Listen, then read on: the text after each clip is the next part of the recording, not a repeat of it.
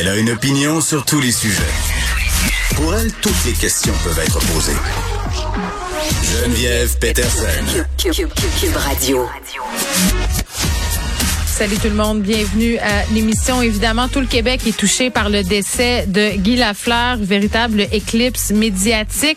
C'est le jour de la Terre, mais je pense qu'on n'en parlera pas beaucoup aujourd'hui parce que c'est un héros populaire qu'on perd euh, littéralement l'idole d'un peuple. Et c'est drôle parce que ce matin, par rapport au décès de ce joueur de hockey héroïque, mes médias sociaux étaient vraiment scindés en deux et vraiment, je pense qu'il faut s'entendre pour dire que tout le monde est touché euh, par cette mort-là, par le fait que Guy Lafleur avait encore une place très, très importante chez les Québécois. Euh, les gens s'en rappellent non seulement pour ses performances au hockey, mais pour l'homme qu'il était dans l'espace public. Euh, c'est quoi la signification d'une telle culture, d'une telle figure, pardon, dans la culture québécoise? c'est la question que les gens se posaient ce matin vraiment sur les médias sociaux parce que d'un côté, tu les gens qui, euh, puis pas des gens tellement plus vieux que moi, là, par exemple mon chum, mais il a 42 ans, moi j'en ai 39, c'est pas une grosse différence d'âge. Lui se rappelle l'avoir vu jouer. Guy Lafleur, il s'en rappelle très bien. Moi, j'ai des souvenirs très, très vagues de tout ça. Puis en plus de tout ça, je vais faire une confession épouvantable.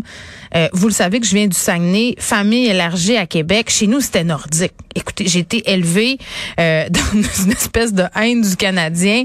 Donc, tu sais, je comprends que Guy Lafleur transcendait la partisanerie, mais, mais tout de même, c'est pas quelqu'un avec qui j'étais en contact beaucoup. Puis je remarquais ça aussi ce matin, justement, chez d'autres personnes de mon âge, des plus jeunes aussi, qui se posaient la question parce que l'idée des funérailles nationales est abordée. Maurice Richard en a eu. Il a été exposé en chapelle ardente au Centre Bell. Là, je crois que ce sera sensiblement la même chose pour Guy Lafleur. Et des gens se disaient, est-ce que c'est vraiment justifié? Puis, puis moi, je pense que oui. Mais il faut comprendre pourquoi. Il faut comprendre quelle place a Guy Lafleur et continue d'avoir Guy Lafleur euh, dans la culture, dans l'imaginaire euh, québécois, même si c'est pas le même impact pour toutes les générations. Puis Lucien Bouchard était avec mon collègue Benoît Dutrisac ce matin, puis il a dit quelque chose que je trouve formidablement intéressant pour la discussion que je vais avoir un peu plus tard avec Biz. Écoutez bien. Guy Lafleur, s'il était aujourd'hui, euh, ce qu'il était dans ses grandes années, ce serait un modèle pour la jeunesse d'aujourd'hui qui en aurait bien besoin. C'est quelqu'un de passionné, euh, quelqu'un qui avait de l'intégrité personnelle, hmm. euh, qui était très gentil, très simple, ouvert à tout le monde, prêt à toujours coopérer à toutes les levées de fonds, aux œuvres caritatives. Tu sais, Guy Lafleur, qui était avant le star système du hockey, là, qui était avant les joueurs euh, millionnaires qui parfois peut-être ont la grosse tête. Puis la raison pour laquelle je voulais en jaser avec Biz, c'est que Biz, vous le savez, c'est un grand amateur de hockey devant l'éternel, mais il est très intéressé à la question nationale et il y a des liens entre la personne de Guy Lafleur et l'identité québécoise. Euh, il s'intéresse aussi à la place sociologique que le hockey dans notre culture et vraiment, on va se poser la question, un, est-ce que c'est le même impact pour toutes les générations, ce décès de Guy Lafleur? Et deux, est-ce que les jeunes en ont encore des héros, des héros sportifs? Peut-être que je suis pas tout à fait d'accord avec monsieur, euh, avec monsieur Bouchard quand il dit que les jeunes ont bien besoin de héros. Mais des héros de la trempe de Guy Lafleur, est-ce que ça existe encore? C'est ce qu'on va voir un peu plus tard avec Biz. Autre sujet, parce qu'on ne peut pas juste parler de ça. Euh, je sais pas si vous avez vu le front du journal de Montréal aujourd'hui, la couverture, pardon, faut pas, faut pas, la première page. J'essaie de parler en français puisqu'on parle de nationalisme aujourd'hui. Je vais faire un petit effort. Euh, un témoignage de parents, des tests de sélection pour une maternelle publique. Euh, Est-ce que c'est une bonne idée? Cette mère-là qui a inscrite sa petite fille en maternelle 5 ans euh, pour qu'elle aille au même programme que son grand frère, là, une espèce de programme international au primaire.